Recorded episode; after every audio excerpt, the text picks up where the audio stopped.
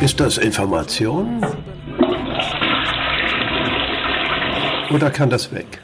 Der Podcast mit Robert Bodi und Gerald Hüther. Die Nachrichten. Nachrichten. Ja, und damit einmal mehr. Willkommen zu unserem Podcast. Ist das Information oder kann das weg? Mit Gerald Hüther und Robert Bodi. Herzlich willkommen, Gerald. Hallo. Ich grüße dich und ich grüße alle, die uns hier wieder zuhören. Ich freue mich auf spannende Themen. Und heute haben wir uns ja mal dieses Schulthema vorgenommen. Ja, da gibt es ja immer wieder Nachrichten, die sind wirklich nicht knapp. Denkwürdig war ein Artikel einer Hauptschullehrerin, die wir gefunden haben, in dem sie sehr praxisnah beschreibt, was an ihrer Schule geschieht und was eben nicht geschieht. Gerald, warum hat dich das, wenn überhaupt, berührt? Also hier passt wirklich einmal alles. Erstens, es hat mich zutiefst berührt, weil hier endlich mal jemand aus der alltäglichen Schulpraxis berichtet und in aller Deutlichkeit beschreibt, dass es so nicht mehr weitergehen kann. Äh, es hat meinen Horizont eröffnet und erweitert, weil ich es mir so, wie die das beschreibt, äh, äh, beim besten Willen nicht hätte vorstellen können. Also mir tun diese ganzen Lehrer leid, die in diesem System versuchen, es einigermaßen am Laufen zu halten. Mhm. Sie hat auch eine Handlungsoption vorgeschlagen, die ich sehr interessant finde und die heißt ja, lass uns dieses ganze gegenwärtige Schulsystem abreißen und es nochmal neu aufbauen. Das ist vom Grunde auf schon falsch finde ich sehr interessant, diesen Aspekt, damit man nicht immer nur an den Symptomen herumdoktert, sondern dass man wirklich an die Wurzel geht. Und die letzte unserer schönen Fragen heißt ja, wer hat das mit welcher Absicht verschickt? Und da darf ich nur sagen, da will niemand mich zu irgendeinem Kauf von irgendwas überreden oder mich von seiner Meinung überzeugen, sondern das ist eine, eine einfach äh, ehrliche Darstellung dessen, was jemand erlebt hat. Hm, wir können auch davon ausgehen, dass die Dame nicht Kultusministerin werden will oder sonst will, in Talkshows sitzen will oder so. Auch das sind ja oft äh, Motivationsstellen, die dann immer wieder mal aufflackern. Im Gegenteil, mit so einer, mit so einem Einwurf, wie sie ihn macht, wird sie keine Chance haben, im gegenwärtigen Schulsystem mhm. in solche äh, Bereiche aufzusteigen, ja. die ja. dann am Ende mit der Kultusministerin enden. Fangen wir vorne an. Du hast gesagt, das hat dich sehr berührt. Was macht das emotional mit dir? Ich glaube ja, oder was heißt ich glaube, wir wissen alle, dass äh, unsere Zukunft in diesem Land und natürlich auch darüber hinaus davon abhängt, wie gut es uns gelingt, diese nachwachsende Generation so zu begleiten, dass die das, was wir hier mal angefangen haben, zum Teil auch angerichtet haben, äh, in Zukunft äh, so äh, gestalten, dass es besser wird. Und dazu brauchen wir kompetente junge Menschen, die Lust haben, sich auf dieses Leben einzulassen und die Lust haben, ihr eigenes Leben verantwortungsvoll selbst zu gestalten und auch ihr Zusammenleben mit anderen Menschen verantwortungsvoll zu gestalten. Und das gilt inzwischen eben auch für ihr Zusammenleben mit anderen Lebewesen auf diesem Planeten. Und das wäre die Hauptaufgabe von Schule. Das heißt ja immer, Schule soll die Menschen auf das Leben später vorbereiten und was Schule leider geworden ist, ist ein Ort, ja, ich sage es immer sehr drastisch, an dem es in erster Linie darum geht, dass die Schüler aufbewahrt werden, damit die Eltern arbeiten können. Das hat man in der Corona-Zeit, äh, in den Lockdowns gesehen, wie, wie äh, furchtbar das für viele war, dass sie plötzlich äh, die Kinder nicht mehr morgens abgeben konnten. Es ist zweitens ein Ort, an dem, und das beklagt ja auch die Frau Graf in ihrem Beitrag, es ist ein Ort, an dem die Schüler ausgesiebt werden. Also äh, Allokation nennt man das dann. Die werden sehr früh sozusagen durch äh, entsprechende Bewertungen in brauchbare und unbrauchbare eingeteilt.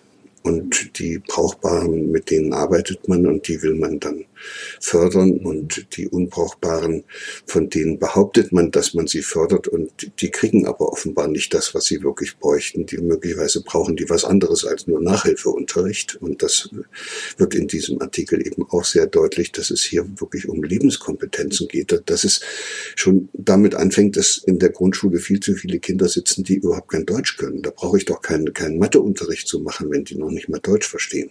Da muss irgendwas ganz grundsätzlich anders angefasst werden.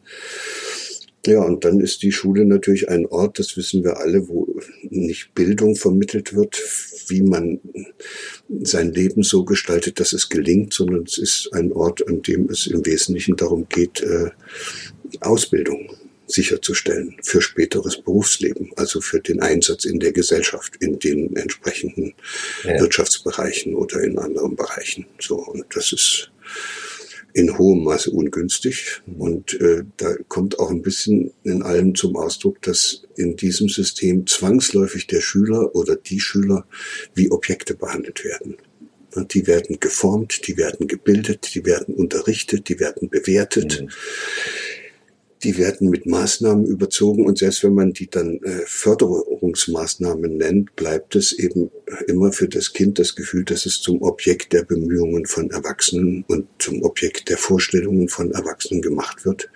Und das verletzt in jedem Kind die beiden Grundbedürfnisse, mit denen es schon auf die Welt gekommen ist. Das möchte sich verbunden wissen, das heißt, es möchte angenommen werden in der Gemeinschaft, in dieser Klassengemeinschaft von den dort tätigen Lehrkräften und natürlich auch zu Hause von den Eltern.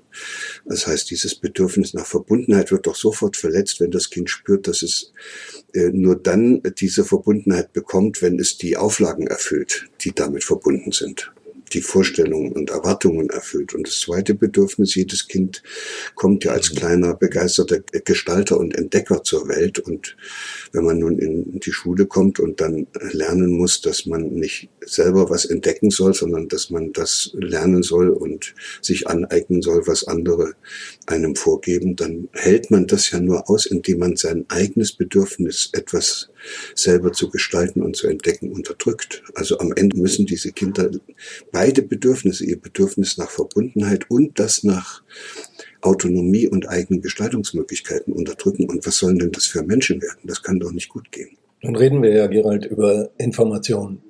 Was mich berührt hat an diesem Artikel von Lisa Graf, war die Tatsache, dass immer, wenn wir alle Beteiligten in diesem Bildungssystem als Menschen betrachten und nicht als Objekte, wird es eigentlich relativ klar, was da schief läuft.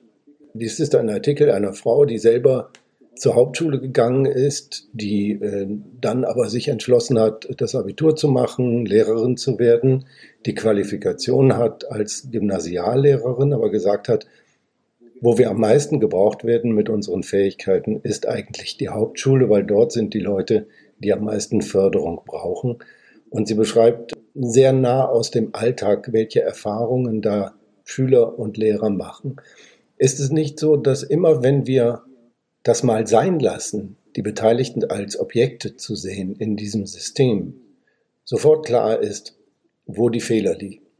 dass wir aber immer, wenn wir eigentlich ähm, auf dem Informationsmarkt Informationen über das Bildungssystem bekommen, dann hören wir über Konzepte, über Systeme, über Prinzipien, aber wir reden eigentlich nie darüber, dass da Menschen betroffen sind, dass da Kinder sitzen mit einem riesigen Potenzial, und zwar alle, die Bedürfnisse haben, die wir erfüllen könnten zum Wohl aller. Das ist ja gerade das, das, was an diesem Beitrag so berührt was wir im normalen Informationsbetrieb erfahren, sind lauter Vorschläge, man könnte das noch machen, man könnte jenes noch machen. Im Augenblick müssen die Schulen alle digitalisiert werden und was noch alles. Am Ende sind das alles vergebliche Bemühungen, ein in seinen Grundmauern und in seinen Fundamenten falsch aufgesetztes Schulsystem zu retten. So, und jetzt ist der Begriff falsch aufgesetzt auch falsch, weil im letzten Jahrhundert hat das ja noch gepasst. Im letzten Jahrhundert hat man noch Arbeitskräfte gebraucht, die aus der Schule kamen und die bereit waren, alles das zu tun, was sozusagen dort in ihrem späteren Berufsumfeld von ihnen verlangt worden ist. Da gab es Chefs, die haben klipp und klar gesagt, was zu tun und zu lassen ist. Da gab es Stechuhren, wo man den Zettel da reinstecken musste, dass man da ist. Und dann gab es Überwachungssysteme und Überwachungsmöglichkeiten, die diejenigen, die das nicht alles so gemacht haben, wie das notwendig war, äh, dann auch äh, entsprechend äh, rausselektiert haben und äh, in, mit entsprechenden Konsequenzen dann versucht wurde, die wieder sozusagen arbeits- oder einsatzfähig zu, zu, zu machen. Dieses Jahrhundert ist vorbei. Wir brauchen keine braven Pflichterfüller mehr die äh, gelernt haben, das, den Mund zu halten und das zu machen, was ihnen vorgegeben wird.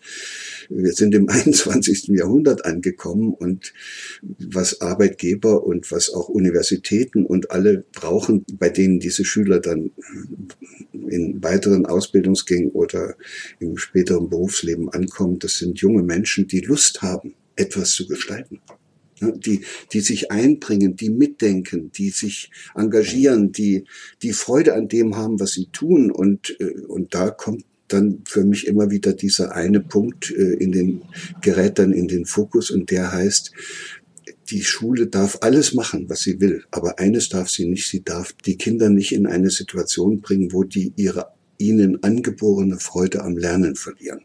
Also wenn wir uns das jetzt, wir beide stellen uns das jetzt mal vor, wir haben Kinder und die sind in einer Schule, in der die jeden Tag mit irgendwas Neuem nach Hause kommen und uns erzählen, wie toll das war, was sie da schon wieder entdeckt haben und was sie da schon wieder gestaltet haben.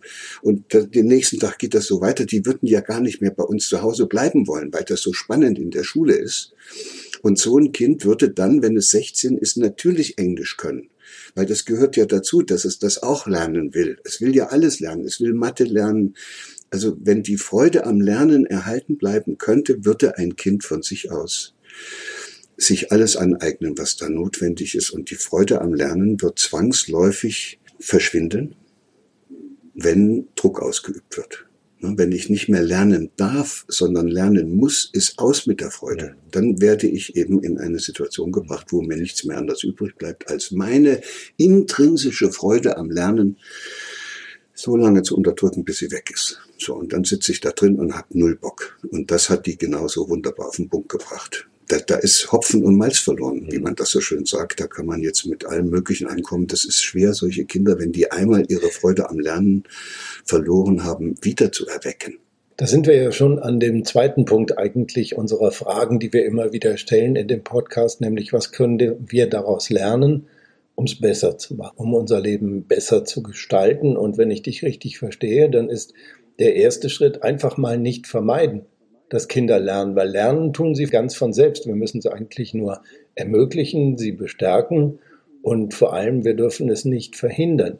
Du hast eben angesprochen, dass vieles in diesem Bildungssystem darauf abzielt, äh, junge Menschen auszubilden, aber eigentlich auszubilden für eine Arbeitswelt, die es so ja gar nicht mehr gibt, weil wir brauchen nicht mehr die Handlanger, die Tabellen ausführen, die Handgriffe von rechts nach links machen, sondern wir reden immer wieder vom Fachkräftemangel. Auch das ist eine Information, die immer wieder auf uns einstürmt. Und das heißt eben nicht Arbeitskräftemangel, und zwar aus gutem Grund.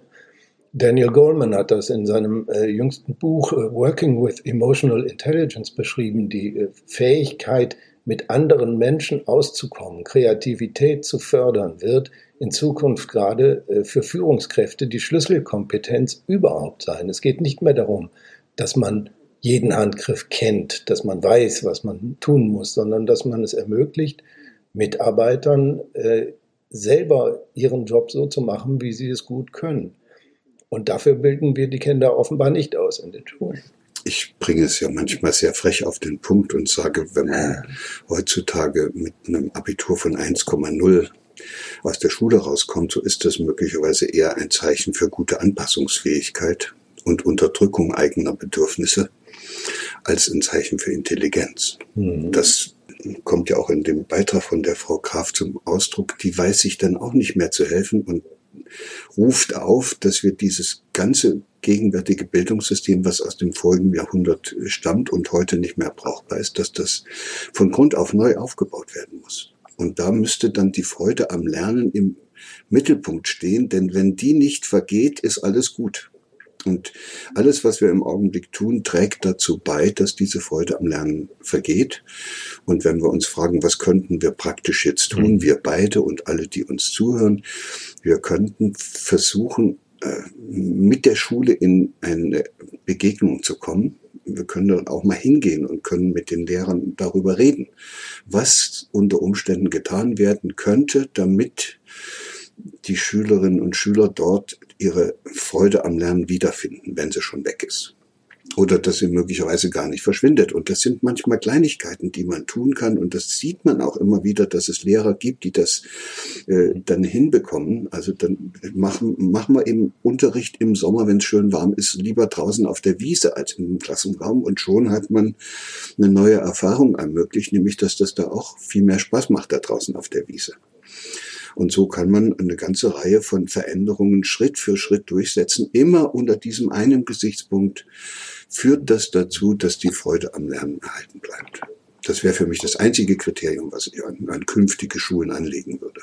Gerald, damit sind wir beim dritten Punkt. Was ist die Agenda desjenigen, der uns unsere heutige Information angeboten hat? Wir haben eben schon gesagt, Frau Graf ist ganz offensichtlich nicht darauf aus, äh, uns was zu verkaufen, Macht zu erlangen, Einfluss zu erlangen, ihren eigenen Status zu verbessern, sondern es klingt in diesem Artikel eher wie ein Hilferuf, das heißt die Frage der Agenda desjenigen, der die Information anbietet, in diesem Fall ist relativ schnell geklärt. Aber es drängt sich natürlich die Frage der Agenda auf jener, die Bildung in unserem Land verantworten. Wir bewegen uns da in einem denkwürdigen Bereich, beileibe nicht dem einzigen, aber einem sehr, sehr wichtigen, in dem wir im Grunde ja wissen, wie es geht. Wir haben all die Informationen. Wir wüssten eigentlich alle, auch die Menschen in den Kultusministerien und die Bildungspolitiker haben die Informationen, um Bildung richtig zu gestalten. Was ist die Agenda, die dahinter steckt, dass das dann trotzdem nicht funktioniert? Ist das nur eine komplette große Verwicklung, dass äh, Lehrer, Elternhäuser, Arbeitswirklichkeiten für die Menschen in den Familien so ungünstig gestaltet sind, dass Bildung einfach nicht möglich ist? Oder haben wir andere Prioritäten? Was ist da die Agenda? Ich fürchte, dass die Mehrheit der erwachsenen Bevölkerung, weil sie ja gar keine anderen Schulen kennt als solche, letztlich im Inneren doch davon überzeugt ist, dass das anders nicht geht.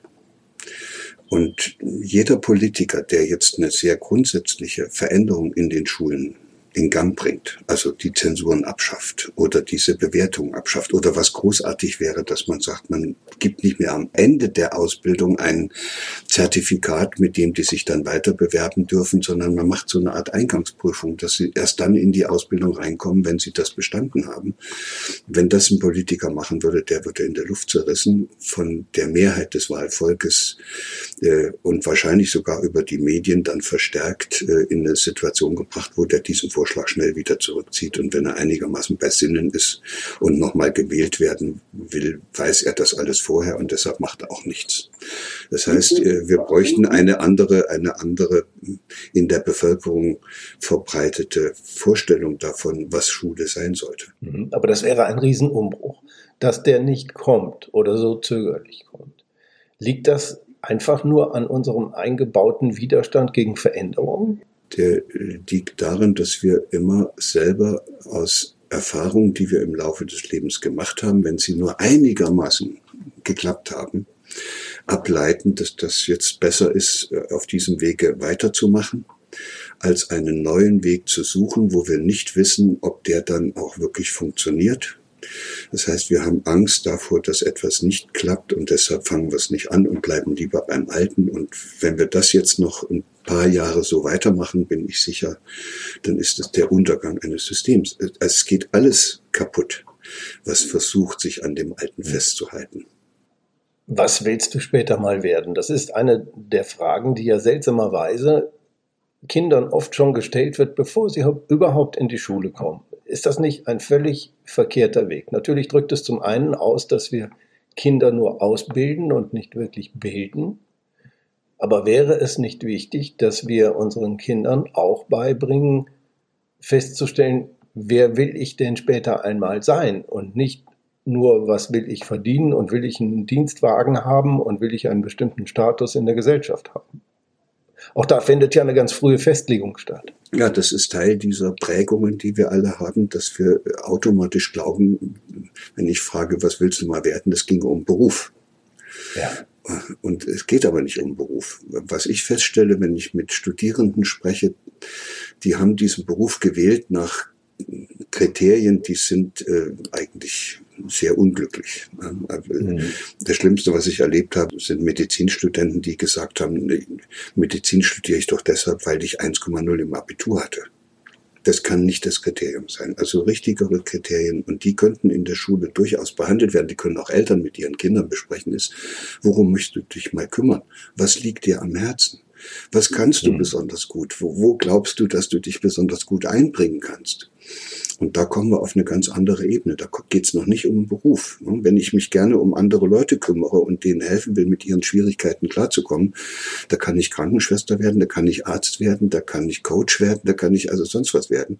Aber das Wichtige ist nicht, welchen Beruf ich dann habe, sondern dass ich das, was mir so am Herzen liegt, dann auch umsetze und in welchem Arbeitsbereich ich dann äh, tätig bin, ist relativ uninteressant. Es ist alles gleichermaßen wichtig. Dann wäre nämlich mhm. derjenige, der als Chirurg und als Chefarzt unterwegs ist, der wüsste, dass er genauso wichtig ist wie die Krankenpflegerin, die dann diese Patienten äh, begleitet. Mhm. Aber eben nicht wichtiger. Gerald, wir haben eine wunderbare Situation heute und deshalb haben wir ja auch diese äh, Botschaft uns angeguckt, diesen Artikel von Lisa Graf in der Süddeutschen Zeitung, weil wir haben hier eine Information, die uns zutiefst berührt, aus der wir ganz viel lernen können und wo die Motivation unzweifelhaft ist. Selten genug. Darüber bin ich froh und deshalb finde ich es schön, dass wir so ein Thema gefunden haben, wo wir beide sagen können, ja, danke. Danke, liebe Frau Graf, dass Sie den Artikel geschrieben haben. Danke, Süddeutsche, dass ihr das gedruckt habt hoffen wir, dass es möglichst viele erreicht und möglicherweise tragen wir mit unserem Podcast dazu bei, dass der eine oder andere sich diesen Artikel nochmal anschaut, denn du wirst ihn ja wieder unten drunter setzen, sodass man ihn dann auch nochmal über Auf den Link Fall. aufrufen kann. Wunderbar. Ist das Information oder kann das weg? In diesem Fall ganz klar, es ist Information, eine wichtige Information, die viele Menschen berühren könnte und aus der wir ganz viel lernen können. Gerald, für diese Ausgabe von Ist das Information oder kann das weg? Herzlichen Dank. Dir eine gute Zeit und allen, die zugehört haben. Dir auch und Ihnen auch. Alles Gute.